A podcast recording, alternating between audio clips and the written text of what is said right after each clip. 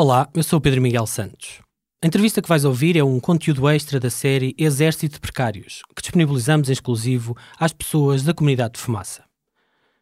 Maria Fernanda Campos é Subinspetora-Geral da Autoridade para as Condições do Trabalho, a número 2 da estrutura da ACT. É advogada por formação, mas é inspetora do trabalho desde 1996. Começou no Instituto de Desenvolvimento e Inspeção das Condições de Trabalho. Passou pelas duas reestruturações sucessivas dos organismos de fiscalização do Estado na área laboral e está na Autoridade para as Condições de Trabalho desde que esta foi criada, em 2007. É ela que tem encabeçado a fiscalização da segurança privada. Entrevistámo-la no estúdio do Fumaça, na manhã de 26 de agosto de 2020. Chegou 15 minutos antes da hora marcada, às 10 da manhã, acompanhada da assessora de imprensa. Respondeu a todas as perguntas e, mais houvesse, mais tempo ficaria a conversar. Reconhece que a ACT não chega a todo lado e falou-nos da dificuldade em fiscalizar o universo da segurança privada no país e reconhecer os abusos laborais praticados pelas empresas. Fiquem com a entrevista, conduzida por mim e pelo Nuno Viegas. Uh, o meu nome é Maria Fernanda Campos, eu sou inspetora de trabalho de carreira há 24 anos, tenho uma formação de base em Direito e uh, exerci funções de uh, diretora no Centro Local do Grande Porto, que é um serviço desconcentrado da ACT, um serviço local, portanto, e neste momento exerço funções de, uh, na direção superior, sou subinspetora-geral da ACT, o, que, o que faço com muito gosto, obviamente, e com um grande privilégio de poder servir melhor a minha organização.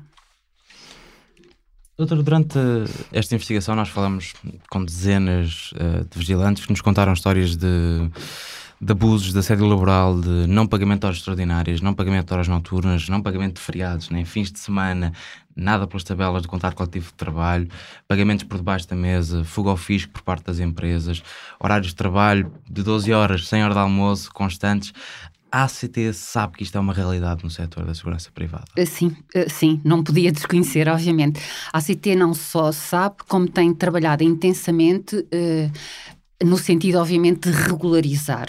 Eu posso dizer-lhe que durante o ano de 2019 e até agosto deste, deste ano, até, até meio de agosto deste ano, mais ou menos, tínhamos tínhamos levantado cerca, levantado é uma é, é a gíria, mas aquilo assumido procedimentos inspectivos, eh, cerca de eh, perto de 600 eh, procedimentos inspectivos, entre os quais 300 autos de notícia, e a maioria dos autos de notícia respeitam precisamente a organização do tempo de trabalho. O tempo de trabalho Uh, genericamente, uh, uh, e é transversal a todos os setores de atividade, é um problema em todos os setores de atividade. Uh, neste setor de atividade é um problema ainda maior. É um setor altamente regulado, porquê? Porque uh, uh, há aqui uma intervenção da PSP no, no, licenciamento, há aqui uma intervenção forte da, da, da, Autoridade para as Condições de Trabalho, em conjunto com, com o organismo, com a PSP, para regularizar o setor, e a forma, ou seja, o recurso ou a permeabilidade deste setor a trabalho não declarado é bastante menor, eh, já há uma permeabilidade muito maior ao recurso ao trabalho parcialmente não declarado. O que é que isto é? É uh, a engenharia feita na organização do tempo de trabalho, a ultrapassar os limites do tempo de trabalho, a, a, fazer uh, trabalho que, uh, que excede claramente os, os aquilo que a, que a lei prevê e, e torna-se bastante difícil também de fiscalizar. Porquê? Porque é um, uma atividade que está bastante pulverizada. Tem, por exemplo, Uh, um trabalhador num sítio, uh, centenas de quilómetros depois outro trabalhador, uh, tem, é, é, bastante pulverizada. E para a intervenção inspectiva numa metodologia muito tradicional, vá lá, uh, teríamos que ter uma equipa de inspectores a percorrer cada um desse local e verificar no local de trabalho o que é que se passa, etc. E isto, de facto, é, é uh, bastante penalizador e bastante dificultador para uh, a fiscalização.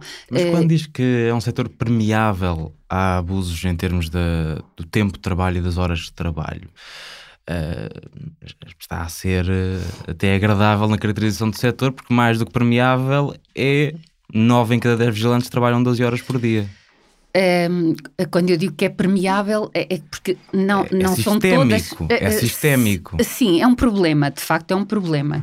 Uh, não, isso não acontece em todas as empresas, em todas as empresas, mas é uma, é uma, uma situação, uma anomalia, digamos assim, que caracteriza ou que pode caracterizar o setor, infelizmente.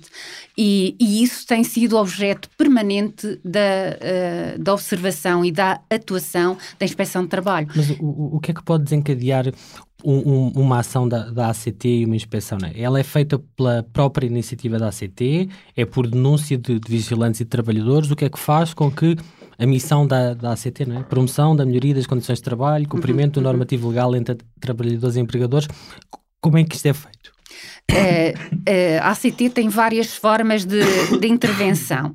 Uh, uma delas, obviamente, é planeada, é iniciativa, e nós estamos a retomar um conjunto de, de, de, diligências para retomarmos um diálogo setorial dentro da própria ACT, que já era tradicional, mas foi interrompido em 2018 e, e, está a ser retomado, para em conjunto com o setor, identificarmos situações mais problemáticas e também atuarmos com uma metodologia diferente, capaz de abranger o maior número de empresas e de trabalhadores, que não seja uh, ir de local a local, porque isso. Um, além dos recursos, torna-se eh, bastante difícil de abranger o número de trabalhadores que é necessário abranger e, e também pode ser por indicação uh, do, do, das, das, representações coletivas de trabalhadores, comissões de trabalhadores, uh, sindicatos ou próprios trabalhadores que nos fazem chegar notícia de que estão a ser uh, vítimas desse, dessa irregularidade. E esses são, de facto, os temas que são mais sancionados pela ACT. São uh, a organização dos horários de trabalho e tudo que lhes diz respeito. A não publicitação dos horários, a não inclusão nos, nos, nos horários daquilo que a lei determina que esteja incluídos, períodos de descanso, etc., uh, as, as uh, indicações dos IRCTs aplicáveis, etc., etc. Tudo que tem a ver com a organização do tempo de trabalho tem sido objeto de sanção. dos 300 autos que levantamos, 70% deles referem a a, a, situações de organização do tempo de trabalho. Organização e duração do tempo de trabalho, obviamente, uhum. são matérias interligadas e isso é de facto um grande problema no setor uh, e, e, como lhe disse, é não é exclusivo deste setor, mas é de facto um problema que uh, está colado uh, a, a, este setor e que estamos a fazer esforços para que seja, para que seja melhor percebido uhum. pelos próprios parceiros e, e, e, e, pela, e pelas próprias entidades até que, eh, que, contratam, que contratam estas empresas. Deixou aqui implícita a ideia do trabalho parcialmente não declarado, portanto, fazerem as 4 horas extraordinárias por dia ou 5 horas extraordinárias por dia, sim, sim, uh, sem serem reportadas como tal, uh, é conhecida pela ACT a prática de várias empresas é. ter duplas escalas é. Uma escala é, de grado é, não falta. É, é. É conhecida e também sancionada. É conhecida porque, uh, porque temos. Uh, pesquisamos, investigamos e conseguimos a informação, e sempre que conseguimos a informação. Um, conseguimos prova e com prova sancionamos as empresas e temos tido eh, obtido sucesso na aplicação das sanções. Então, então explique-nos isso. Para, para quem não faz a menor ideia de como é que funciona, uh, descreva-nos o processo desencadeado depois de uma denúncia, não é? O, o, que é que acontece? Como é que, uh, o que é que a ACT faz? Sim. Uh, se nos chega uma comunicação uh, sobre um posto de trabalho ou uma empresa que tem essa prática, o que nós fazemos, se diz respeito a um posto de trabalho muito específico, normalmente a prática comum é num serviço onde esse centro, onde esse posto de trabalho se localiza, vai, vai uma equipa de inspectores e contacta o trabalhador, contacta a empresa, verifica os documentos que estão no posto de trabalho, solicita à empresa a documentação que necessita para verificar aquela situação que foi uh, que nos foi reportada e vamos investigar o que é que está, não só aquilo que nos foi reportado, mas aquilo que, uh, que nos é indiciado pela, pela visita e pela uh, interlocução, quer com o cliente, que, a quem está a ser uh, prestado essa, esse serviço de vigilância, quer com o próprio trabalhador que está a executar o serviço naquela hora e, e depois com a empresa. E, e a, a, a, análise destas, desta, desta pesquisa, desta interlocução que é feita, vai resultar, vai, vão ser colhidos indícios que nos vão levar a aprofundar, tanto quanto possível, documentalmente, uh, aquilo que é a prática da empresa. E se conseguirmos uh, provar uh, aquilo que é alegado, os indícios que temos, que temos descoberto, vamos sancionar a empresa por isso e determinar se apuramos, por exemplo, que foram que foi que um trabalhador, um dado trabalhador, executou o número de horas e que não lhe foram pagas, ou seja, há trabalho que não foi declarado e, uh, e não foi pago conforme, uh, conforme devia ter sido pago, de acordo com o IRCT aplicável. Aí nós vamos determinar à empresa que faça o apuramento de, das quantias, há uma notificação própria para isso, que é uma ordem para apure e pague as quantias que deve ao trabalhador. Se a empresa pagar, uh, nós verificamos se o pagamento está correto e, e, e, e é pago ao trabalhador, é provado que é pago. Isto não livra a empresa do sancionamento pela irregularidade que, uhum. que praticou e é desencadeado um processo de contraordenação laboral para aplicar a sanção. Há, há uma questão processual uh, prévia. Uh, a ACT não vai a todas as denúncias que recebe. Não, é? não vai a todas as denúncias Como é que, que fazem a seleção? Uh, nós temos uma, um instrumento interno que nos ajuda a gerir uh, os pedidos que nos, uh, que nos fazem chegar.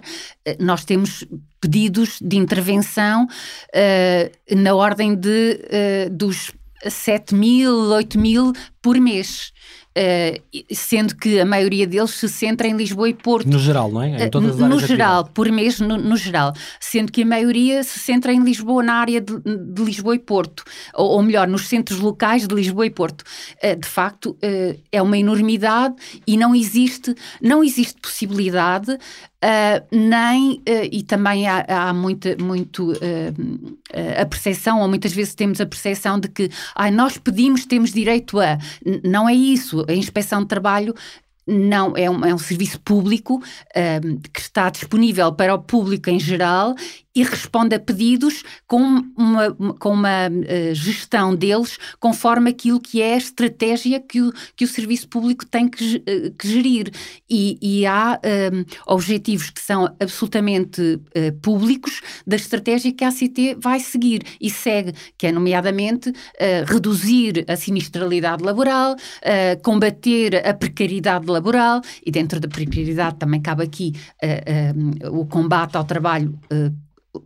parcialmente, totalmente não declarado ou parcialmente não declarado, e aqui cabe estes pedidos. Portanto, a nossa gestão e o que temos é uma matriz de gestão de prioridades uh, dos, dos pedidos que nos são formulados, e de acordo com isso, nós classificamos os pedidos. Uh, este tem nível 5 de prioridade, que é o mais elevado, que normalmente diz respeito à, segurança e saúde no trabalho. Uh, este tem nível 4, tem nível 2, nível 1. Nível 1 são aqueles que nós uh, sinalizamos as empresas e incluímos uh, as empresas para, no âmbito de, umas, de ações nacionais, ações globais, não, não respondemos ao pedido individualmente, mas sinalizamos as empresas. O nível 1 e o 2 andam por esse, por esse sistema de sinalização das entidades para estas entidades estão a amarelo e, portanto, têm que ser incluídas na próxima ação nacional sobre este assunto, e os outros nós vamos respondendo sempre que vamos respondendo primeiro àquele, aos níveis mais elevados de, de, de prioridade. O que tentamos fazer é uh, agrupar, é claro que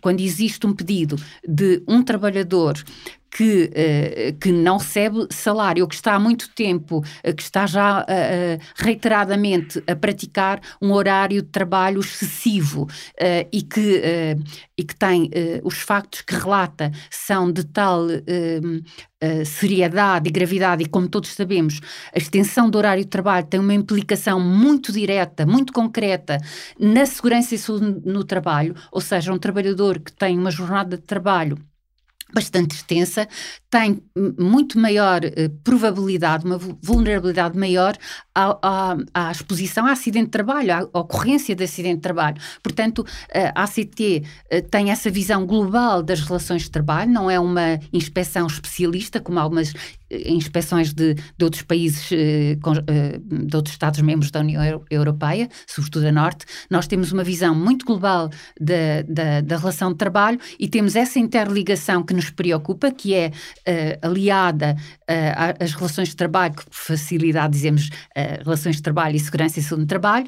e, e essa ligação importa-nos sobremaneira, importa-nos bastante, e, e fazemos a intervenção e subimos esse, esse pedido para um uhum. patamar mais elevado de, de prioridade. Obviamente que se nos é apresentado por um sindicato, tendo em conta o número de, de, de, de, de representa a representatividade que ali está assumida, obviamente também sobe de prioridade. E isto é muito importante, e é importante que as pessoas tenham a noção que é impossível a um serviço público responder a todos os pedidos que lhes são feitos, até porque alguns não fazem nenhum sentido, têm, são uh, uma espécie, uma tentativa de instrumentalização de um serviço público, ou não cai, uh, não cai na estratégia que, que estamos a seguir e, e, não, e tem que aguardar por outra oportunidade. É uma gestão racional olha, que se tem que olhando fazer. para essa caracterização e para essa matriz que existe, Uh, consegue uh, perceber ou é possível perceber dentro do contexto, e, ou pelo menos a situação nesses dois uhum. grandes polos, uhum. Lisboa e Porto, a, a, prevalência ou a importância que queixas, denúncias, até denúncias de sindicatos representativos do setor da segurança privada têm? Uh, sim, sim, percebe-se, não tem, não, não não há um, um, peso muito, muito diferente da generalidade dos outros pedidos. Há, há, aqui uma equivalência, porque de facto é tão diversificado. Eh, nós, como abrangemos todos os setores de atividade, eh, há aqui uma, uma, uma eh, uma equivalência quase uh, na transversalidade. Mas, mas falou há pouco em ações inspectivas específicas para agora temos, setores. Sim.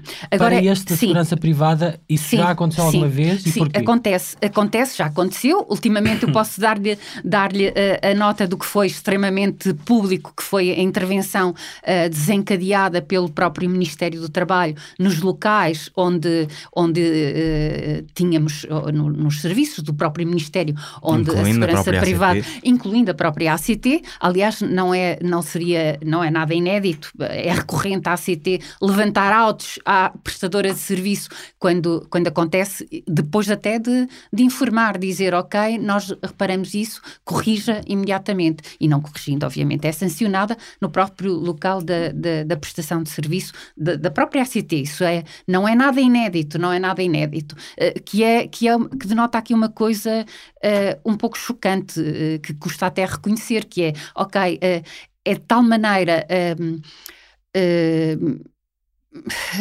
Custa-me encontrar a palavra certa, é de tal maneira a, a, fluidez com que se encara este tipo de normalidade que na, pró no próprio, na própria ACT ok, vamos, esticamos um bocadinho o horário, pode ser que ninguém dê conta. Uh, e, e, isto, uh, isto é, não, não é favorável. E, e é engraçado que o próprio setor uh, tem essa, essa impressão e nós temos tido reuniões, com, nomeadamente com o Observatório da, da Segurança Privada, onde estavam reunidas todas as, as, duas, as associações do, do setor. Neste momento não está, porque houve uma dissidência e uma das associações por, por dissidências nas interpretações, nomeadamente na transmissão do local de trabalho, que deu iremos origem, aí, uh, que, deu, que deu origem a, a, a, a, toda, a todo o processo que se conhece, que é público relativamente à intervenção no próprio Ministério do Trabalho, do, dos, dos, serviços do Ministério do Trabalho. Um, esse, esse, eh, já não estão nesse, nesse observatório, mas o próprio observatório nos solicita e nos dá nota uh, daquilo que é necessário para, para o setor. E, e, e, isso é um dos aspectos que, que, é, uh, que é mas, é fundamental. Sim. Mas, doutora, violar o Código do Trabalho uh, dentro da própria ACT é preciso um desplante?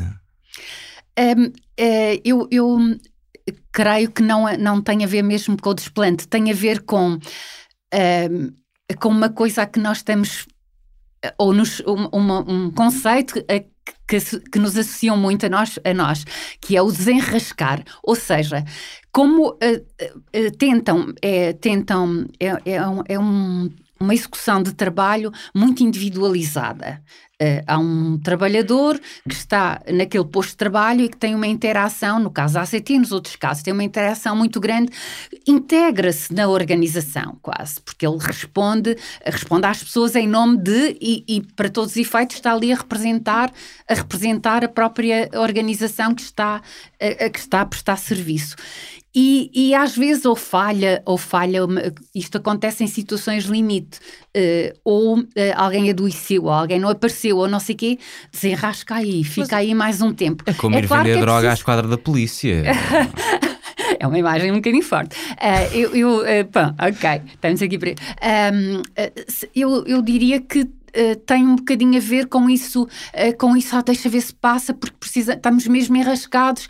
Eu eh, estou em crer que não passará disso, não é, não é dizer, ok, vamos ver porque estão a dormir ou. Portanto, não, é defeito, não é, não é feitio? Uh, é porque eu... começou a entrevista parecendo dizer exatamente o contrário, que era feitio e não era defeito, porque há uma prática eh, há uma prática destas sim, empresas há uma prática usando sim, essas coisinhas assim, não é? Sim, há uma, há uma, há uma característica, há, uma, há um problema no setor que tem a ver com isso há uma, um problema, é um problema no setor. O próprio setor reconhece esse problema, não estou a dizer nada de novo. Agora, eu uh, não, não uh, quero acreditar que dentro da ACT, uh, eh, quando isso acontece, e devo dizer que isso é absolutamente residual, quando isso acontece é em situações extremas, e isso já aconteceu, uh, já aconteceu no passado, e como disse, uh, não é inédito a ACT ter levantado autos por causa da organização do tempo de trabalho, uh, mas obviamente isso não é uma coisa, não é uma, não é uma, algo recorrente na, na, na prática dentro da ACT. Mas como é que, Era preciso... Ainda este mês os porteiros da ACT receberam a 4 de agosto.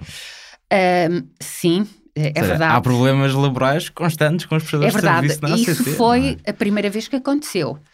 Uh, correto. Foi a primeira vez que aconteceu e espero a única vez também. E a ACT uh, eh, fez imediatamente. Uh, aconteceu, aconteceu com, ehm, com fim, a, a calhar no fim de semana. 4 de agosto foi uma segunda-feira. Receberam na segunda-feira. Isso não deveria ter acontecido e aconteceu. foi a única vez que aconteceu daquilo que fizemos, eu espero não, que não exista repetição, mas a ACT atuou imediatamente, eh, como todos os vigilantes e as próprias empresas sabem disso. Eu, Atuamos no mesmo... Nesse sentido, eh, queria perceber precisamente até é interessante estarmos a usar o, o caso da própria ACT com, com a sua inspetora geral. Nada como usar as experiências não é? e vivências. Uh, mas uh, o que é que, como é que a ACT garante não é, que uh, depois das inspeções, das contraordenações, desta, deste caso concreto estávamos a falar, não é, que as empresas não voltam a prevaricar? Ou seja, que mecanismos é que tem a ACT para garantir que aquela coisa que está fora da lei não volta? Pois... Pois a, ACT não tem esse mecanismo de uh, não poder. De, uh, último, uh, a última possibilidade da ACT é o levantamento alto e a aplicação da sanção. A partir daí, a ACT não tem poder para dizer para dizer não pode mais fazer. Uh, aliás, nem, nem o, tribu o, tribunal, quando, quando emite, quando declara, tem uma sentença, também diz o senhor não pode uh, aproximar-se da vítima, no caso de, de, da violência doméstica, por exemplo. Não, mas isso. Uh, se, se, uh, se o, o arguído uh, se aproximar, ele vai se aproximar ou pode se aproximar, porque não vai lá uma pessoa a segurá-lo ou impedi-lo. Uh, o que vai é ter, se tiver a pulseira eletrónica, vai sinalizar e ele será penalizado por isso. Provavelmente cumprirá, cumprirá pena efetiva de, de, prisão. Aqui será igual. O que, é que acontece, o que é que acontece depois de uma indicação e de uma sanção levantada pela ACT no mesma, pela mesma infração? O que acontece é Uh, uma nova infração, uh, a uma nova, uh, há uma nova infração, portanto há uma nova, um novo procedimento,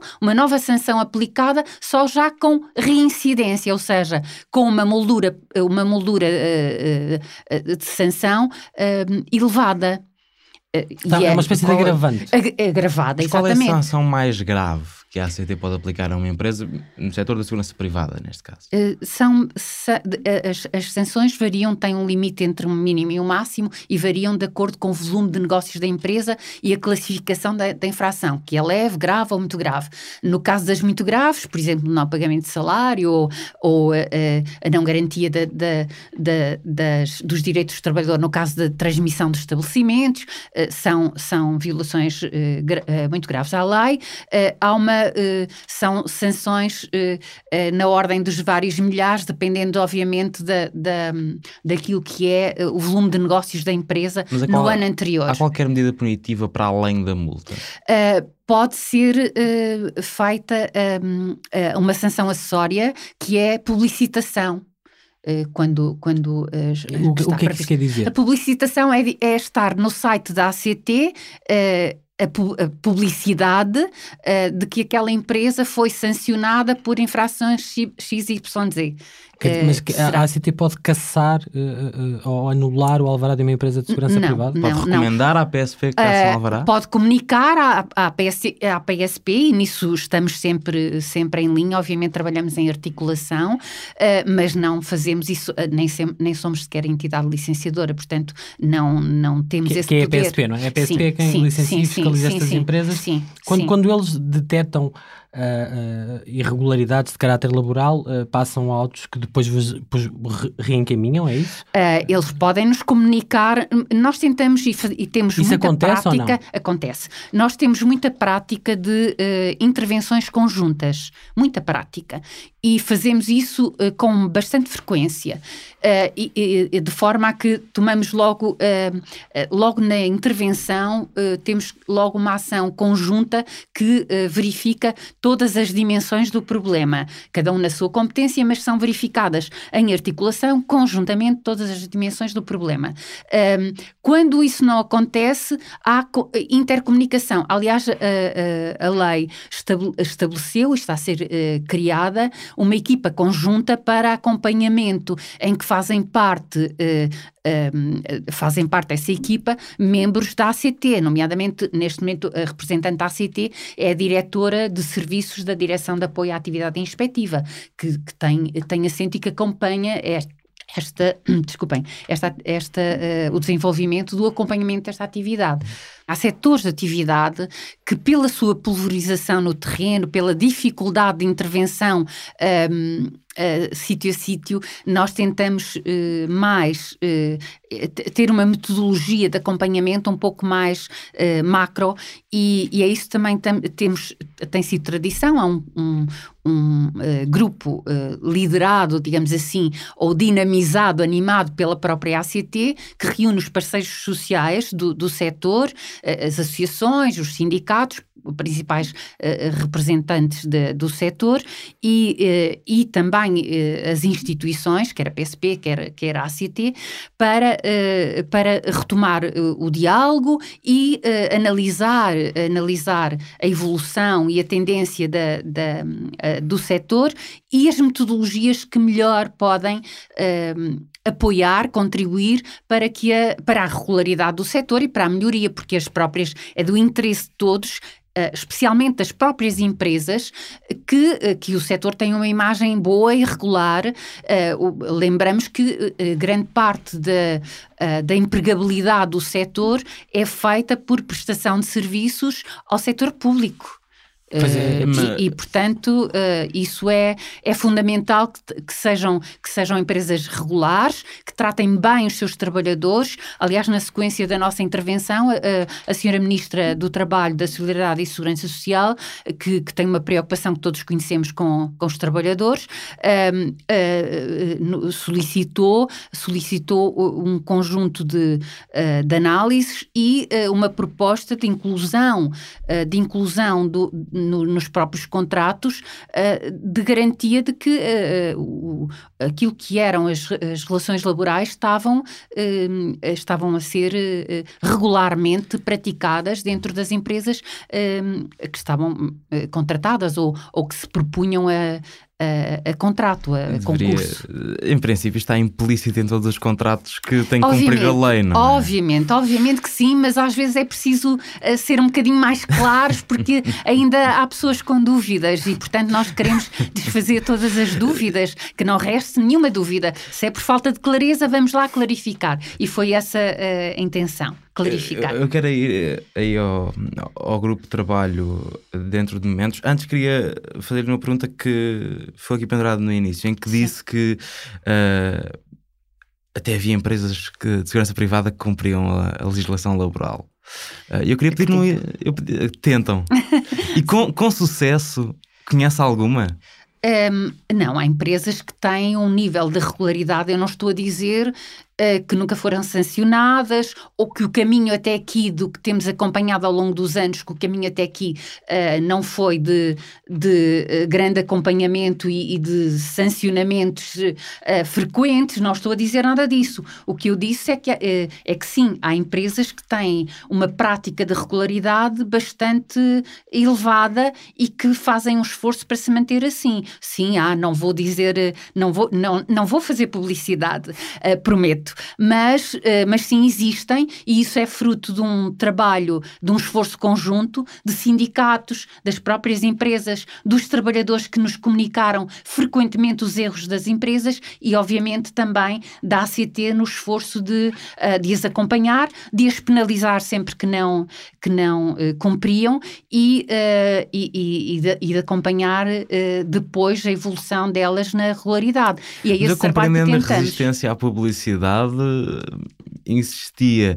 Consegue dar-me uma empresa em Portugal que cumpra a legislação laboral? Um eu, eu, eu vou escusar-me escusar de dizer nomes, porque de facto eh, poderia ser injusta com outras estar aqui a nomear, mas há, eh, há um conjunto de, de, empresas, não é uma ou duas, há, há, há, algumas empresas que sim têm um bom nível de regularidade. Não quer dizer que não tenham sanções e que o caminho não tenha sido duro, mas também há empresas regulares e eu estou em crer que o trabalho que vamos fazendo que eh, vai eh, conseguir aumentar significativamente o nível de regularidade que a generalidade das empresas tem. Claro Neste há... momento, as empresas regulares são a minoria. São a minoria, uhum. sim. Uh, uh, neste tem, momento Tendo são, em conta a complexidade do setor, não é? a tal até dispersão e pulverização de sim, locais de trabalho sim, sim. pelo país uh, e, e, e, os objetivos de serviço público que um serviço de Estado tem que ter, a ACT tem meios suficientes para fazer o seu trabalho? nós, eu, eu, diria, diria o seguinte: Uh, nunca, uh, nunca temos meios suficientes. Mas isso não pode ser desculpa para deixarmos de fazer. Uh, esta é a postura da ACT. Portanto, com os meios que temos, vamos fazer tudo o que é possível.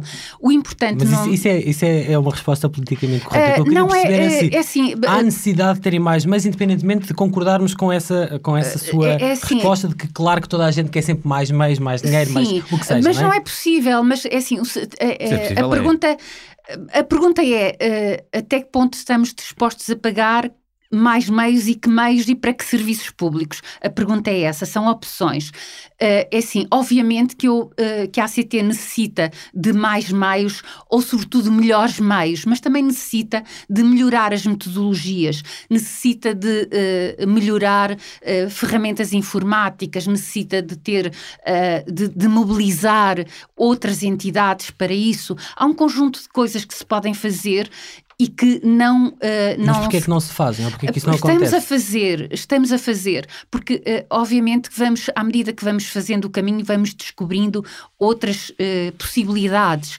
e, uh, e, é óbvio que já, já fizemos um grande, como eu disse, como eu disse, há uma tradição muito grande na ACT de, deste diálogo interno e, e só conseguimos ter um sucesso maior e pode parecer politicamente uh, correto e será, mas tem a ver com a tradução de uma atitude uh, da, da instituição.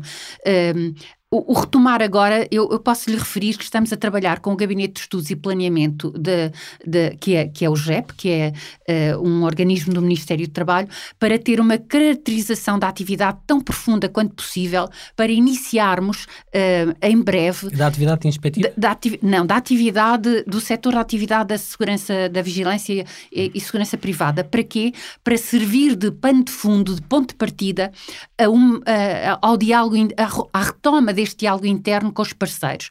Nós só junto com os outros que, que conhecem a atividade de outra maneira é que conseguimos alcançar um sucesso maior.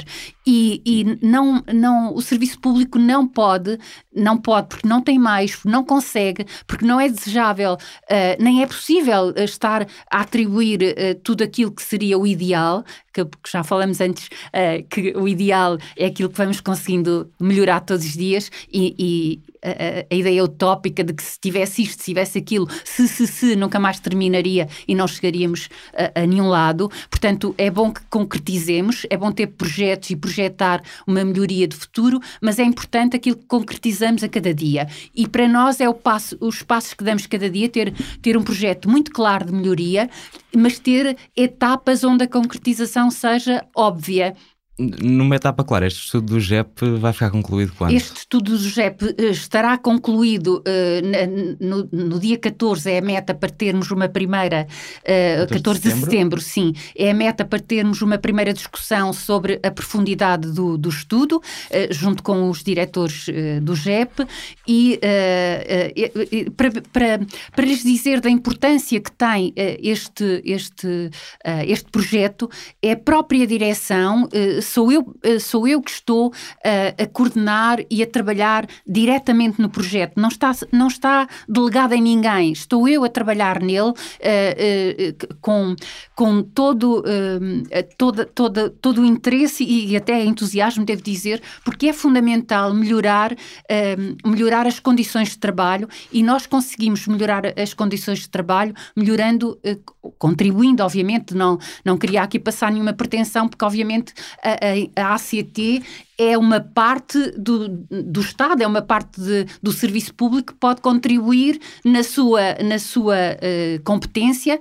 para a melhoria da economia, melhorando a, a, competitividade, a competitividade das empresas. E as empresas só conseguem melhorar se tiverem bons, bons locais de trabalho e se tiverem e se cumprirem aquilo que, que é um, a regularidade do trabalho. Mas, mas... Tendo trabalhadores estimulados e motivados claro. que produzem melhor e com qualidade. Uhum. Isso não há nenhuma dúvida vem nos livros, é claro e toda a gente sabe. Voltando não... ao, ao, grupo de trabalho, na, a, a, senhora inspetora-geral, quando foi ao Parlamento, Sim. 24 de junho, ela referiu Sim. esta, que Sim. dois dias antes tinha acontecido esta reunião, que também falou com o Observatório da Segurança Privada, e a reativação deste grupo de trabalho, não é, com os parceiros sociais e com as outras entidades que regulam o setor, é? PSP, Autoridade Tributária e tudo mais. Sim. Uh, ela disse, eu vou citá-la, que este grupo tinha como missão uh, identificar novamente problemas, ver metodologias que possam ser utilizadas, olhar para o setor na sua globalidade e promover, tanto quanto possível, práticas de regularidade. Uh, em 2018 já tinha sido criado este grupo de trabalho, não é? Ou um grupo de trabalho mais ou menos parecido. Existia um grupo de trabalho. É? Existia. Que trabalho é que foi feito nessa altura e porquê é que agora é preciso reativar um uh, grupo de trabalho? Existia, uh, o, o, grupo de trabalho existia, era uma tradição, mas ficou ficou inativo fruto de várias, várias circunstâncias que, que não, não cabe aqui também. A AES uh, chateou-se com a AES? Uh, não, não, quer dizer, não, não teve só a ver com, com, uh, com problemas exteriores à, à ACT. Foi um conjunto de circunstâncias que, que se combinaram. Uh, houve uma alteração também de direção, houve alteração de uma série de, de, de, de, de coisas, entre, entre, entre as quais a ACT, dentro da própria ACT, que que não, não, não, não foi propício uh, à continuidade dos trabalhos. E, portanto, como ficaram suspensos esse, esse tempo, uh, é preciso dar um novo impulso e esse impulso está a ser dado, mas queremos dar com uma. Uh, não queremos pura e simplesmente agarrar no que estava feito e dar uma continuidade. Queremos agarrar e dar um impulso novo. Mas, mas era aí que eu queria chegar. O que é que estava feito? Uh, estava feito. O que tínhamos feito era. Uh, tínhamos tínhamos uh, alterado já uma série de coisas. Tínhamos clarificado, tínhamos chegado à conclusão que os serviços, que os recibos de retribuição, por exemplo, aos trabalhadores não eram claros e eles não conseguiam perceber aquilo que lhes era efetivamente pagos e resultou todo esse trabalho conjunto, uh, uma clarificação dos códigos e de, dos, dos, um, ehm, da, da, da, da, menção nos recibos de retribuição sobre aquilo que era, uh, que era efetivamente pago aos trabalhadores. Resultou também uh, numa, num, numa, num, num, cálculo feito pelos parceiros sociais, num cálculo em que uh, em que estipulavam, em que era estipulado um valor hora mínimo uh, a partir do qual ou abaixo do qual não seria possível negociar porque entrar-se-ia, segundo os parceiros sociais, numa, uh, num, em, em, incumprimento em qualquer parcela do, do, do, da retribuição dos trabalhadores para negociar. agora a lei, felizmente, isso também é resultado deste, deste tipo de trabalho conjunto, já impede uh, no, que sejam feitos contratos, negócios com prejuízo, uh, com, com, prejuízo, ou seja, sem lucros. A, a lei já prevê, uh, prevê essa, a cautela essa, essa, essa possibilidade. Portanto, afastando essa possibilidade, mas não, não havia essa possibilidade afastada, portanto... Mas isso não é um tema novo para a ACT? Não é um tema novo. Privada. Em 2012 também uh, já publicar uma recomendação sobre sim, preços sim, mínimos a praticar sim. em contratos de segurança privada. Sim, foi eh, retomada uh, porque, depois. Porque, porque, mas porque à partida, uh, porque é que surgiu esta recomendação? Porque é que houve a necessidade de criar esta recomendação? Um, essa necessidade não é uma necessidade da ACT, devo dizer. Aliás, a ACT nem pode recomendar e a autoridade da concorrência. Ire, uh, iremos, aí, iremos, iremos, aí também, mas queria Sim, a ideia. Mas os parceiros têm essa necessidade, eh, tinham essa necessidade e daí terem também e, e, ter sido consagrada na lei, obviamente, depois da negociação que é normal para a, para a, a, a redação legal uh, com os parceiros sociais. Uh, obviamente que um, os parceiros sentiam esta necessidade e era premente, porque uh, existia muitas propostas a concurso que para uh, ganharem, obviamente como o, o, o, o, denominador comum nos concursos é o preço mais baixo, e o preço mais baixo não é garantia de nada, eh, muito menos de melhor qualidade, e isso, claro, que é, eu, eu à falta de melhor palavra, diria que é um pouco demagógico.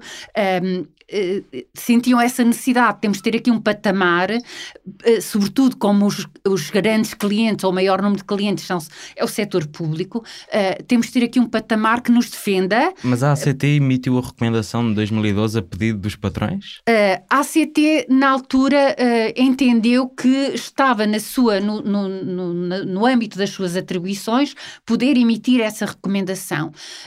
ainda o entendeu da última vez que o fez. Uh, depois Uh, obviamente uh, deixou de ter essa, essa recomendação no seu site, pelo menos uh, assumida por si, porque obviamente reconheceu, e em conversações também com a autoridade da concorrência, que não cabia dentro das suas atribuições, e, mas isso continua a ser, eu devo dizer, pela, pelas reuniões que já tivemos, continua a ser uma preocupação que os, que sobretudo as empresas do, do setor, mas também os sindicatos, têm essa um, tem essa enorme preocupação de, de ter claro, de clarificar, uh, embora a ACT já claramente assumisse e assumiu claramente que não cabe no âmbito das atribuições. Isto não quer mas, dizer. Mas, mas vamos, vamos, sim, sim, iríamos aí à decisão de 2016. Sim. Uh, a Autoridade de Concorrência emitiu em janeiro de 2016 uma recomendação uh, recomendou à ACT que revogasse a recomendação Sim. de 2012 com os preços mínimos. Uh, a ACT acatou a recomendação claro, de 2016, mas diga legalmente estava obrigada a isso? Sim, claro, claro que sim. Uh, claro que sim. É uma, uh, uh, estava, a autoridade assim, da concorrência pode dar ordem à autoridade pode, não pode, não, não, não, obviamente não dá ordens à inspeção de trabalho, mas obviamente que a recomendação foi tida em conta, como teria que ser, porque a ACT estudou melhor o assunto, aprofundou melhor e viu razão nos argumentos da recomendação e por isso retirou, não é? A ACT não, é que não. É, não é, a ACT entendeu e por isso retirou que eh, não, não caberia no, no âmbito das suas atribuições estar a definir uh, ou uh, aqui a dar cobertura aos preços mínimos de qualquer que fosse a atividade. Isto não quer dizer que os parceiros sociais o possam fazer e que a ACT possa, possa ter no seu site um link para, para a recomendação que os próprios parceiros sociais entendam fazer. Isto Mas é outra coisa diferente. A autoridade da concorrência, para além de indicar nessa recomendação que os preços mínimos ultrapassados o âmbito da atividade inspectiva da ACT, diz mesmo que definir preços mínimos dentro de um setor é anticoncorrencial sim, uh, sim, e, sim. e, até um, um, meio de cartelização. Uh, deste lado da argumentação de que definir um preço mínimo dentro do setor é anticoncorrencial, a ACT reconhece razão à autoridade da concorrência? Um, a ACT não, não, não se posiciona sobre os preços mínimos porque não cabe na sua atribuição.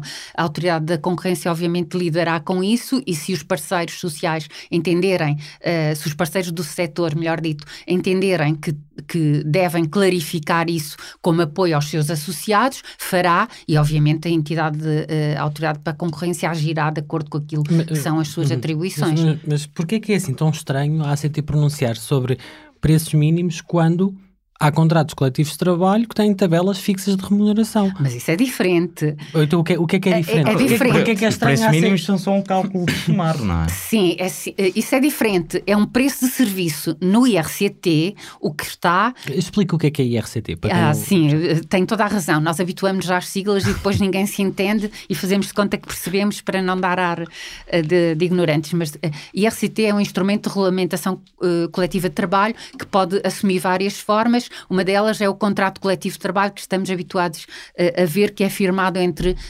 entre sindicatos e, e, associações empregadoras do setor, um, que é o mais, mais vulgar. Um, e é esse que me refiro. Uh, pois o contrato coletivo de trabalho é uma negociação legalmente permitida entre duas partes Uh, duas partes do, do, contrato, ou melhor, duas partes que representam, uh, empregadores por um lado e trabalhadores por outro, que fixam a remuneração pela prestação desse trabalho. E, uh, e, e, as condições do trabalho do, do setor. Uh, e, e, melhor que ninguém, eles sabem, ou seja, aplica-se em detrimento da lei geral, naquilo que a lei geral permite a negociação, porque há, uh, há normas da lei geral que são imperativas e que não podem ser negociadas, pelos contratos coletivos, portanto, uh, essas normas são o que é aplicado é lei geral. E, uh, e nas convenções coletivas, que normalmente, uh, em muitos casos, reproduzem aquilo que diz a lei geral, têm condições específicas para a atividade, que é isso que é importante, e também atualizam e negociam as tabelas salariais. É uma coisa completamente diferente à qual a ACT é absolutamente alheia, porque não entra nas negociações. Mas, mas diga uma coisa. Sim. Não sendo possível do lado da ACT pelo menos, impor uh, preços mínimos de forma legal. Quando uma empresa vai, quando uma, uma, empresa vai a concurso público no setor da segurança privada, que limitações é que existem à submissão de propostas abaixo do custo? Um, o, o, contratante ou quem, está, quem lidera o concurso, quem está uh, no concurso, tem que verificar se a, empresa, uh, se a empresa cumpre e tem que verificar todos os dados do concurso para ver se o preço que ela apresenta é um preço que, que dá que não é abaixo de custo, porque a lei obriga isso, obriga a isso. Se ela, se ela está abaixo de custo, terá eventualmente motivo de exclusão do concurso. Na realidade, é. os concursos públicos têm preços máximos, não têm preços mínimos, não é? Pois, é, mas sim, é verdade. E critérios como a escolha de preço mais baixo. É, pois, é verdade, isso também há aí uma revolução a fazer, espero que se consiga. Uh, há, há bastantes coisas a alterar e atitudes que é preciso uh, rever e com certeza demoram o seu tempo, porque é sempre que custa mais é rever atitudes. Demoram o seu tempo, mas serão... Mas, mas é uma prática comum, não é? A segurança privada apresentar propostas abaixo do preço de custo. Um, eu não tenho tanto conhecimento assim de, porque não lido uh, efetivamente com isso, com os concursos, uh, propostas de concurso, propostas a concurso para prestação de serviços. Mas é possível que tentem ganhar concursos com propostas mínimas uh, conseguindo baixar os preços onde é possível. Agora, quem está a analisar as propostas e os cadernos de encargo deve verificar todos os itens para ver as possibilidades, onde é que tem, onde, uh, se tem que excluir aquele concorrente por algum motivo. E, e um desses eh, motivos provavelmente previstos, eu como digo não sei, não, não, não, não uh, tenho nenhuma prática nem lido uh, com, com os concursos públicos de prestação de serviços, um, uh, o motivo de exclusão poderá ser, poderá ser o não cumprimento. Aliás, Geralmente as exclusões dos concursos públicos dão-se por denúncias mútuas, muito raramente por decisão sim, da sim, júri. Sim, sim, sim. sim. Mas, tinha aqui uma questão algo mais geral sobre os concursos públicos, não tanto sobre os trâmites específicos, mas do seu ponto de vista, qual é que é o critério que define quem é que ganha um concurso público de segurança privada? Olha, eh, eh, eu, eu juntaria aí um critério eh, importante que era ser uma empresa que demonstrasse um nível de regularidade de, de regularidade relativamente à, à, ao cumprimento da legislação laboral, o nível de regularidade elevada. Não estou a dizer que não tenha é um, autos, isso é um, mas é um que não tenha. ideal, já houve partidos que o propuseram, mas neste momento não está previsto na lei. Eu não, eu não estou a dizer que não tenha, eh, por exemplo, que não tenha, eh, que não tenha coimas naquilo que é eh, mais grave, eh, que não tenha histórico de eh, violar, violar os direitos dos trabalhadores naquilo que é segurança e saúde no trabalho, naquilo que é retribuição, igualdade e não discriminação. Eu assim, de repente, Por exemplo, eu- despedir uma mulher grávida. por exemplo, por exemplo, isso seria fatal do meu ponto de vista. Do meu ponto de vista, Eh, ou despedir eh, um trabalhador que estivesse a gozar licença de parentalidade, eh, porque também são vítimas de discriminação. Sim, isso seria, acho que seria importante, importante incluir, será importante isso. Embora, embora de uma forma mais lata, mas como eu disse já durante esta conversa, eh, é muito importante eh, ter as coisas muito claras, que às vezes estão assim numa fórmula tão ampla que é difícil a quem verifica e é difícil a quem eh, e, e, eh, não se percebe ou quem concorre não percebe muito bem ou, ou Mas neste, diz não perceber. neste momento, ah, olhando por exemplo para o, o concurso público ganho pela PSG pela COPS nas infraestruturas de Portugal, ah, para as estações de comboio, Uhum.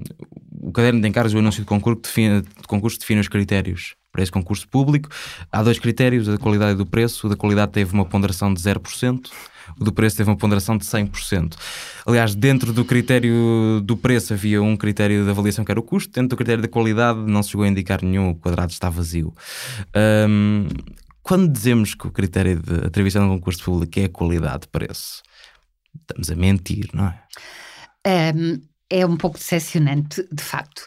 Um, porque uh, é uma questão, às vezes uh, eu, eu uh, penso que será. Uh, custa, estou aqui na hesitação, porque de facto custa encarar, encarar este tipo de, de, de factos. A qualidade-preço tem que ser uh, combinada e, e, se não for uma ponderação superior, pelo menos tem que ser 50-50. Uh, tem, tem que ser metade-metade. Uh, porquê? Porque o preço sem a qualidade vai ter um encargo, um impacto muito, muito uh, difícil na empresa e na prestação de serviço. E isso perguntar isso mesmo. É Qual é que era o efeito disto ser o único critério? Isso é óbvio, mas isso é o efeito, é só por grande coincidência, uh, que é para não falar em milagre, uh, é que pode resultar bem. Porque se eu vou escolher uma coisa com, cujo único critério é o preço mais baixo e eu, não, e eu tenho zero critérios de, de qualidade, uh, nem me dou ao trabalho preencher, ou tenho zero ponderação, 0% na qualidade, eu tenho exigência zero com aquele prestador de serviço. Se eu tenho exigência zero com um prestador de serviço, eu estou a entregar a minha empresa a quê? Eu estou a destinar a minha empresa a que fim? É preciso pensar nisso. Portanto, e, e, e sobretudo num relacionamento uh, com serviços públicos, ainda é uh, mais exigente do meu ponto de vista. Ou seja. Na verdade, uh, o Ministério do Trabalho fez a mesma coisa. o Ministério do Trabalho. Para a portaria da ACT. Teve o mesmo critério. Pois uh, alterou com um pouco. Pondera, com a mesma ponderação. E, e nisso temos de dar crédito à senhora Ministra, porque alterou, uh, há aqui uma pequena revolução, embora uh, não, se te, não se esteja ainda mas a ver, agora, mas eu devo agora lhe dizer... Agora só vão ao concurso daqui a três anos. eu eu devo-lhe dizer que um, só nas portarias do Ministério do Trabalho há levantamentos de autos de notícia cujo valor máximo de, das sanções, do conjunto de sanções aplicáveis, uh, ascende a, a, a, a, cerca de 2 milhões de euros. Eu assumo que podem passar pela portaria da ACT e todos os dias levantam um alto. Uh, não, não, não, isso não é verdade, nem, nem, é, nem é verdade porque não há irregularidade. Não. O que acontece uh, é o seguinte: as pessoas uh, não são máquinas e as pessoas estão nas portarias do Ministério, estão lá, e daí também a grande um, a interpretação legal da transmissão de estabelecimento, a garantia para o trabalhador e para o prestador, de, para o beneficiário da prestação, de, de que aquela pessoa, aquele trabalhador, continua naquele posto de trabalho, porque ele, ele integra aquele valor, uh, integra aquela organização e, e, e, responde por ela. Quando, quando um, um vigilante assume uma portaria, seja de, de, de que empresa for, Uh, é quem está uh, a receber as pessoas. Ou seja, aquilo que ele fizer e aquilo que passar dali para a frente ou corre bem ou corre mal, consoante for atendido pela pessoa uh, que, que, recebeu primeiro o, aquele utente, aquele, aquele cliente, aquela. aquela... Portanto, uh, o dar atenção a quem está à frente a representar a organização uh, é uma coisa que eu sugeria uh, aos beneficiários da prestação deste tipo de atividade que não descurassem. Portanto, a qualidade tem que ter aqui um peso, no meu ponto de vista, obviamente, tem que ter aqui um peso que não pode ser uh, descurado. Vamos já e... falar da, desta questão da, da, transmissão de estabelecimento, mas queria, já tinha dito isso há bocado e, e falou disso agora, não é? esta ideia de que quem está nessa, nessa função de vigilância, de portaria, eh, na verdade acaba por se integrar, foi, o que tinha dito, né, na estrutura e, e, no funcionamento daquele serviço. Já houve um tempo em que de facto essas pessoas estavam integradas no serviço, não é? Os serviços públicos tinham porteiros, a ACT poderia ter os. Porque como é que vê. As secundárias ainda têm. Exato. Como é que vê esta, esta sucessiva uh, e ao longo do tempo, é também isso que estamos a investigar, uh, privatização e externalização de serviços que antes eram prestados por funcionários públicos e agora são prestados por pessoas a fazer funções como se fossem funcionários públicos, mas trabalham para empresas privadas?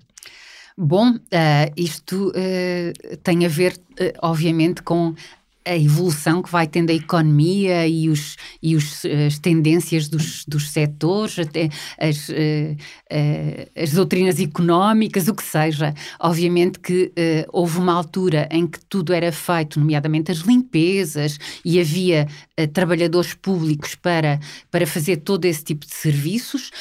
depois foi-se foi, foi -se caminhando para uh, reter os quadros uh, superiores e, e, e médios uh, na administração pública e quase ou, há uma diminuição muito acentuada de assistentes operacionais, acentuadíssima, quase não existem, e também de, de, assistentes técnicos, e estamos quase com técnicos superiores ou, ou especialistas na administração pública, tendo sido externalizados serviços que não farão parte, digamos assim, do core uh, de, de, do, do, serviço que é, que é feito, serviço público. Mas e como noutros... é que é possível dizer isso se o serviço continua a precisar de alguém que abra e fecha a porta pois e sim, aquilo todos uh, os eh, dias? Sim, sim, é verdade, isso é inteiramente verdade, mas tem sido esta, eu estou uhum. apenas a constatar eu, essa evolução. Eu, eu, percebo a caracterização, mas eu queria perceber a sua opinião, uh, porque suponho que se tivesse um porteiro nos quadros da ACT, esse porteiro não tinha recebido a 4 de agosto. Pois, seguramente que não. Uh, seguramente que não, mas isso uh, extravasa completamente aquilo que é possível uh, em termos de gestão, decidir ou não decidir. Isto tem a, tem a ver com opções de opções macro que, que, são feitas. Obviamente alguém terá feito contas e terá percebido que seria melhor ou seria serviria melhor com esta externalização. Uh, eu vejo vantagens uh, em ter em ter uma pessoa integrada no serviço, que não seria um porteiro, mas poderia ser um assistente operacional, que conhecesse bem o serviço e que pudesse, pudesse com maior facilidade, uh, indicar, indicar o que é que seguiria, uh, informar melhor indicar. Uh, vejo vantagens nisso mas uh, o recrutamento, como não tem, não tem acontecido, a, a, facilidade e a prontidão com que se contratualiza também tem essa vantagem da externalização, de uh, contratar uh, pessoas que rapidamente é, é, possível ter no serviço, que cada contrato uh, público demora imenso tempo. são, são precisos, demoram meses, quando não anos, como o caso dos, de, de, de recrutar inspectores de trabalho são anos, técnicos superiores são anos, provavelmente uh, assistentes operacionais também demora, demoram, demoram muito tempo e é muito mais rápido a externalizar do que fazer mas esse tipo de procedimentos. Poupamos tempo burocrático, mas até de um ponto de vista daquilo que são as condições de trabalho destas pessoas, reconhecidamente eles têm, têm ligações contratuais mais precárias do que se estivessem na função pública. sim, é um facto. É um facto. É um facto. e ainda aí uh, essa precariedade e a, e a grande questão que tem surgido na segurança privada durante o último ano, transmissão de estabelecimento. Um, fazendo a pergunta mais geral possível para abrir, com a legislação atual, a transmissão de estabelecimento aplica-se à sucessão de serviço na segurança privada? Aplica-se. A transmissão de estabelecimento aplica-se, a ACT aplicou e, e tem aplicado, eh, como é do conhecimento público, uh, e, uh, e, as empresas foram sancionadas por não uh, seguir aquilo que, que, que, são as normas legais para essa matéria. E, e discutirão, neste momento estão os processos de condenação em execução, estão em discussão e Uh, obviamente, se não, se não uh, acatarem a decisão que for tomada ao fim desse, dessa instrução, uh, será, poderão recorrer para o tribunal, obviamente, a decisão, como, como é legítimo, e depois o tribunal decidirá, como já tem decidido noutros casos, decidirá, como, obviamente, como entender. A verdade é que tem decidido que há, de facto, transmissão de estabelecimento também neste caso tem mais uh, ou menos. Não, há uma há uma há um não É consensual. Não, uh, não é não é consensual, mas isso é normal em direito. Não ser consensual é normal. Uh, é normal, é saudável até até certo ponto. Agora é verdade que cada vez mais a doutrina tem a doutrina e a jurisprudência têm se encaminhado para essa esse ponto comum e nós e é isso que a ACT também também espera é que, que seja, que tenha razão nisso, porque fez, porque tomou essa atitude com essa convicção, obviamente. Mas vê alguma uh, validade, há uma base legal argumentável para a posição da Associação Nacional de Empresas de Segurança Privada, uh, do SSVP, de um dos sindicatos do setor, de que a transmissão de estabelecimento não abrange esta sucessão? Um, olha, eh, eu, com todo respeito por opinião diversa, e o direito é assim, é por isso que é fascinante, uh, mas de facto não, uh, não vejo, eu não me vejo a defender, a defender outra posição, não, não vejo. Mas pode não estar vejo... convencida de um determinado lado, mas, sim, uh, mas assumidamente a lei da transmissão de estabelecimento, como está formulada, não foi formulada para este tipo de casos, não foi para isto que ela foi pensada. É, é assim, a lei é pensada para uma generalidade de, de, de assuntos. A lei de transmissão de ter... estabelecimento surgiu para responder aos, que, às transições na PT uh, o que e tem, na otimização sim, do o que tem, o que O que faz despoltar ou que inspira uma dada uh, regulamentação legal uh, é, é, um ponto de partida e depois a sua potencialidade começa a estender-se, e é plástica, começa a estender-se. Portanto, é normal que o ponto de partida seja um e que comece a ser aplicada e, e do meu ponto de vista, absolutamente uh, certo, porque é a forma de abranger e de proteger os direitos dos trabalhadores, uh, neste caso também, que precisam ser protegidos. Aliás, uh, uh, há, há, convenções coletivas, eu ia dizer de novo a IRCT, há, há contratos coletivos, como o, da, o das limpezas, que já prevêem isso há muito tempo. Quem perde o contrato fica com os trabalhadores que lá estão. isto não é nenhuma novidade. Não é nenhuma novidade, mas não é nenhuma novidade para o setor, sim. Ainda assim permite-me rebater isto. Sim, diga, claro. Acho que é ao olharmos para, para a lei, para os anos 85, 86, 87 do, do Código de Trabalho que regula a transmissão de estabelecimento, uhum. uh, a formulação criada ali para, para aquela figura uh, é no mínimo dúbia, não? Seja, uh, Sim. Até a própria a construção em si, a forma como é formulada, é Sim. claramente para compras e vendas de empresas, para uh, trocas de patrões ali, Sim. e não propriamente para Sim. uma ação de prestação de serviço. E o debate legal sobre aquilo acaba por ficar reduzido ao que é que consiste uma unidade económica e se, aquela, e se há uma transferência ou não quando há ali uma sucessão de serviço. É, é, uh, é óbvio desculpa interromper. É, é, é, óbvio que eh, isto eh, tem a aplicação da lei e a atualidade com que a aplicamos, a, a evolução na interpretação e na aplicação que ela vai tendo, vai, vai, vai se ajustando também à realidade com que se depara. Quando eu falava que o ponto de partida que inspira a lei é um e depois ela tem a plasticidade suficiente para se adaptar à evolução, senão tínhamos que andar todos os dias a trocar de lei e é, é, é, impossível. Mas só estica até certo ponto. A questão aqui é se dizer que, dizer, dizer que isto abrange uma sucessão de prestação de serviço uh, é esticar demasiado a lei ou ainda cabe? Não, eu acho que não é esticar demasiado a lei, uh, é, é, perceber os valores que a lei pretendeu uh, proteger e, uh, e atuá-los quando eles estão em, e fazer, e fazer uh, a aplicação, ou seja, implementar essa lei quando esses valores estão em risco. E, Isso e... é uma visão algo de seguimento do espírito do legislador.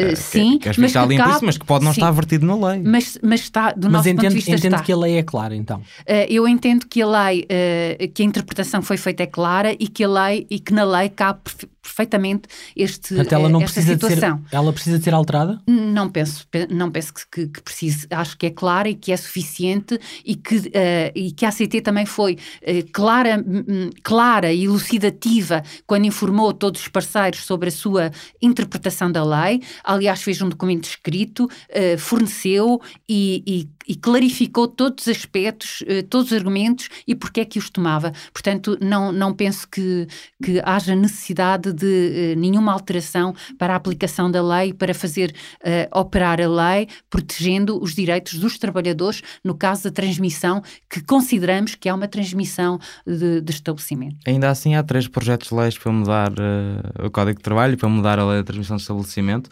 baixaram agora a Comissão.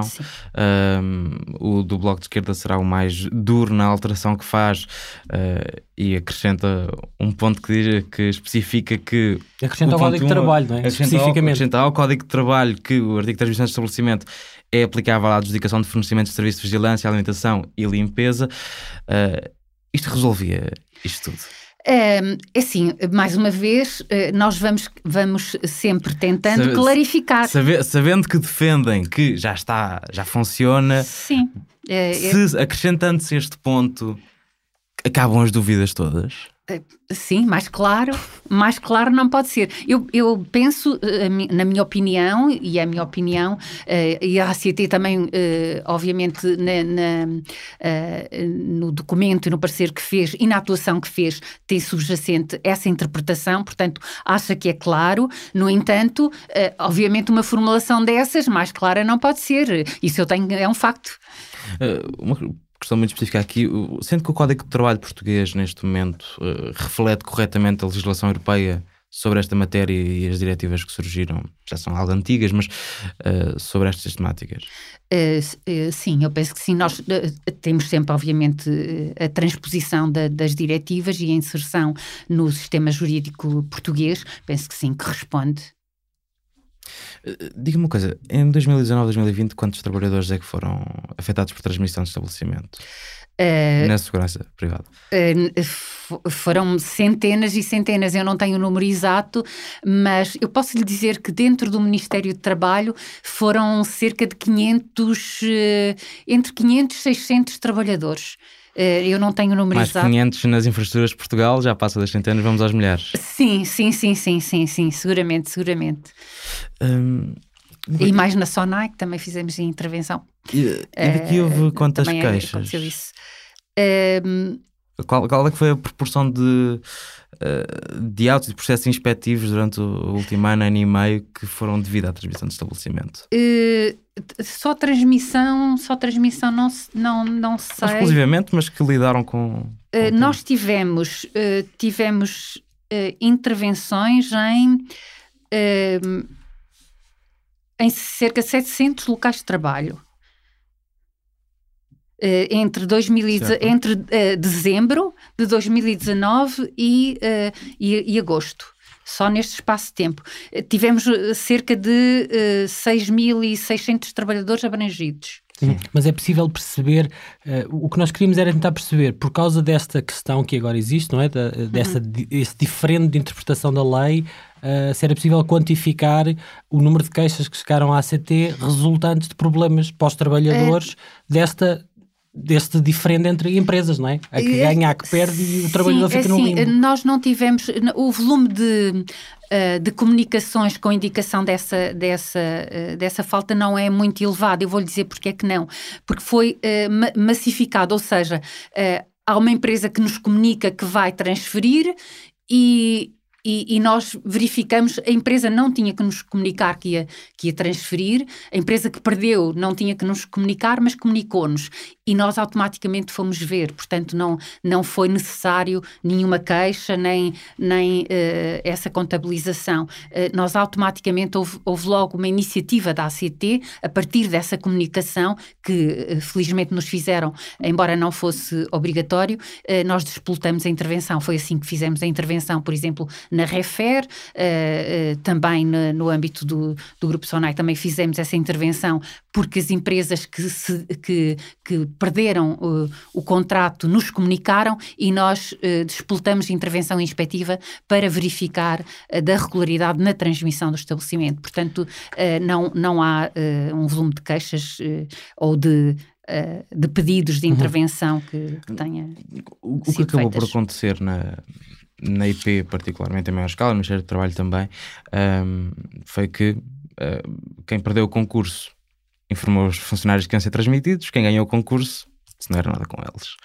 Uh, quando uh, isto acontece, quem é que paga o salário do, do funcionário em janeiro?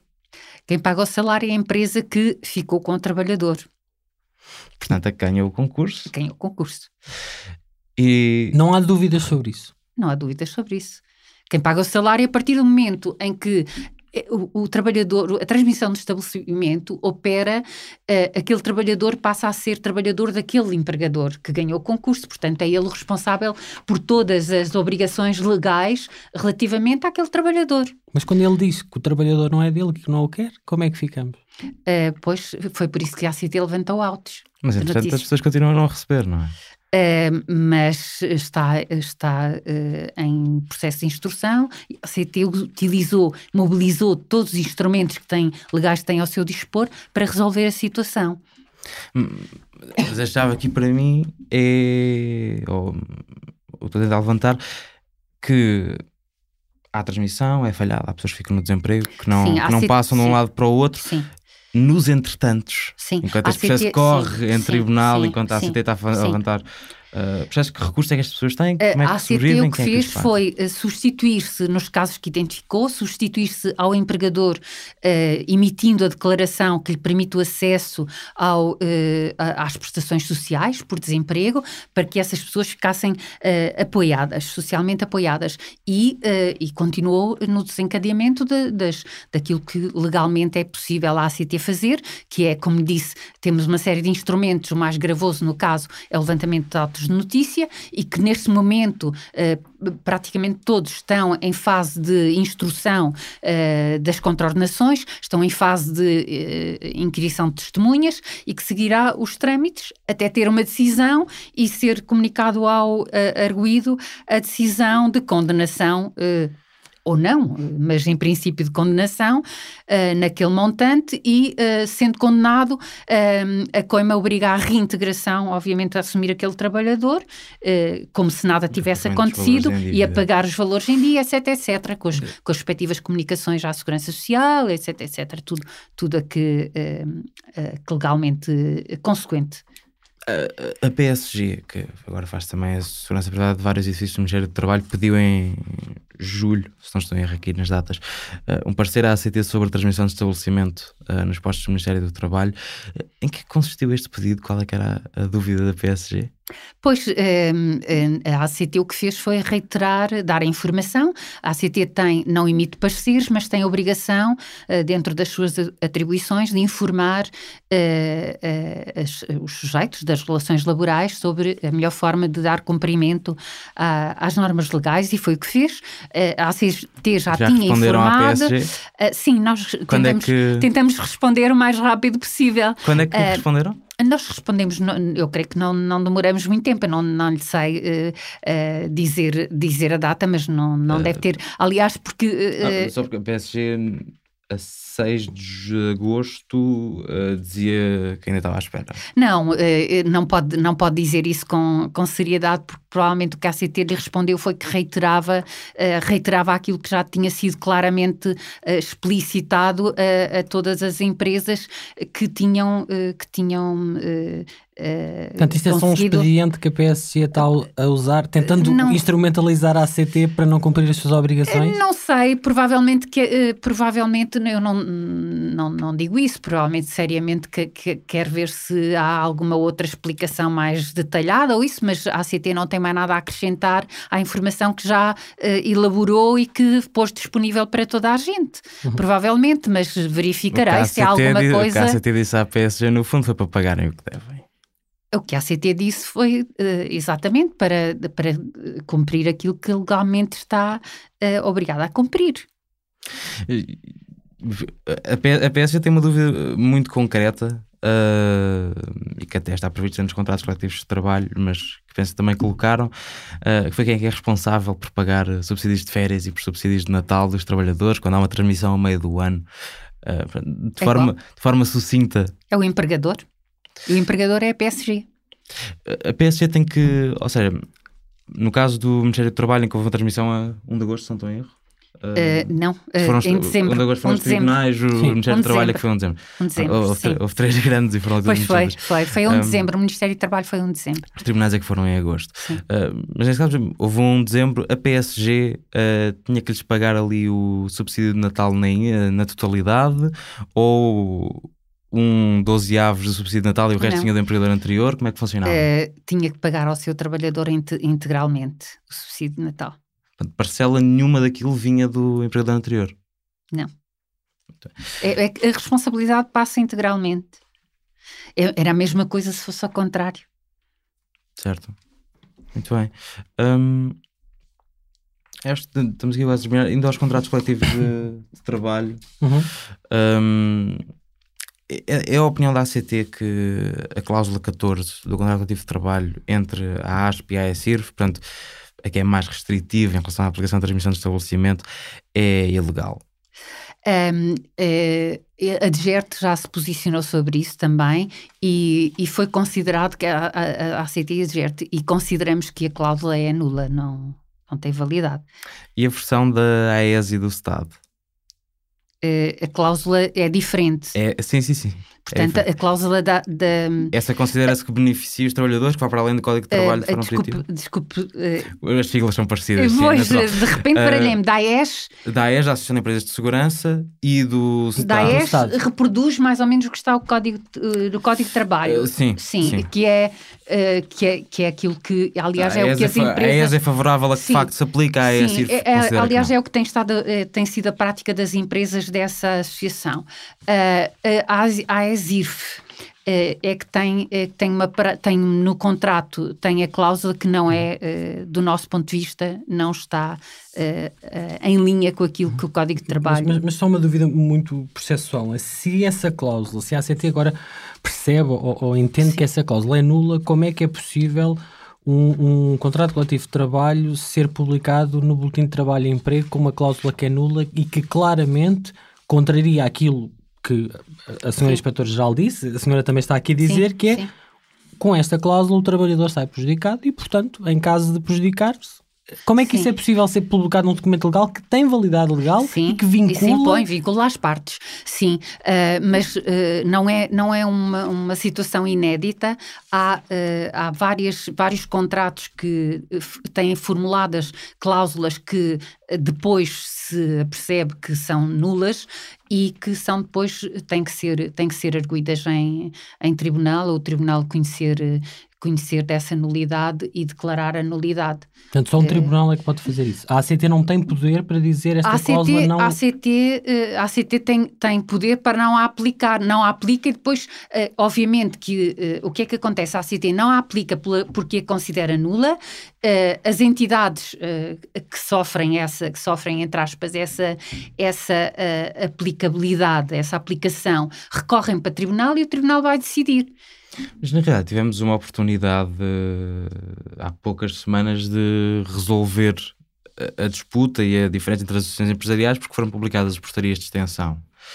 Uh, e foram publicadas as portarias de extensão para uh, o contrato da AES com o, o STAD, uh, com o asterisco de que a cláusula sobre transmissão de estabelecimento não se aplicava às empresas da AECIRF e aos sindicalizados da ASP.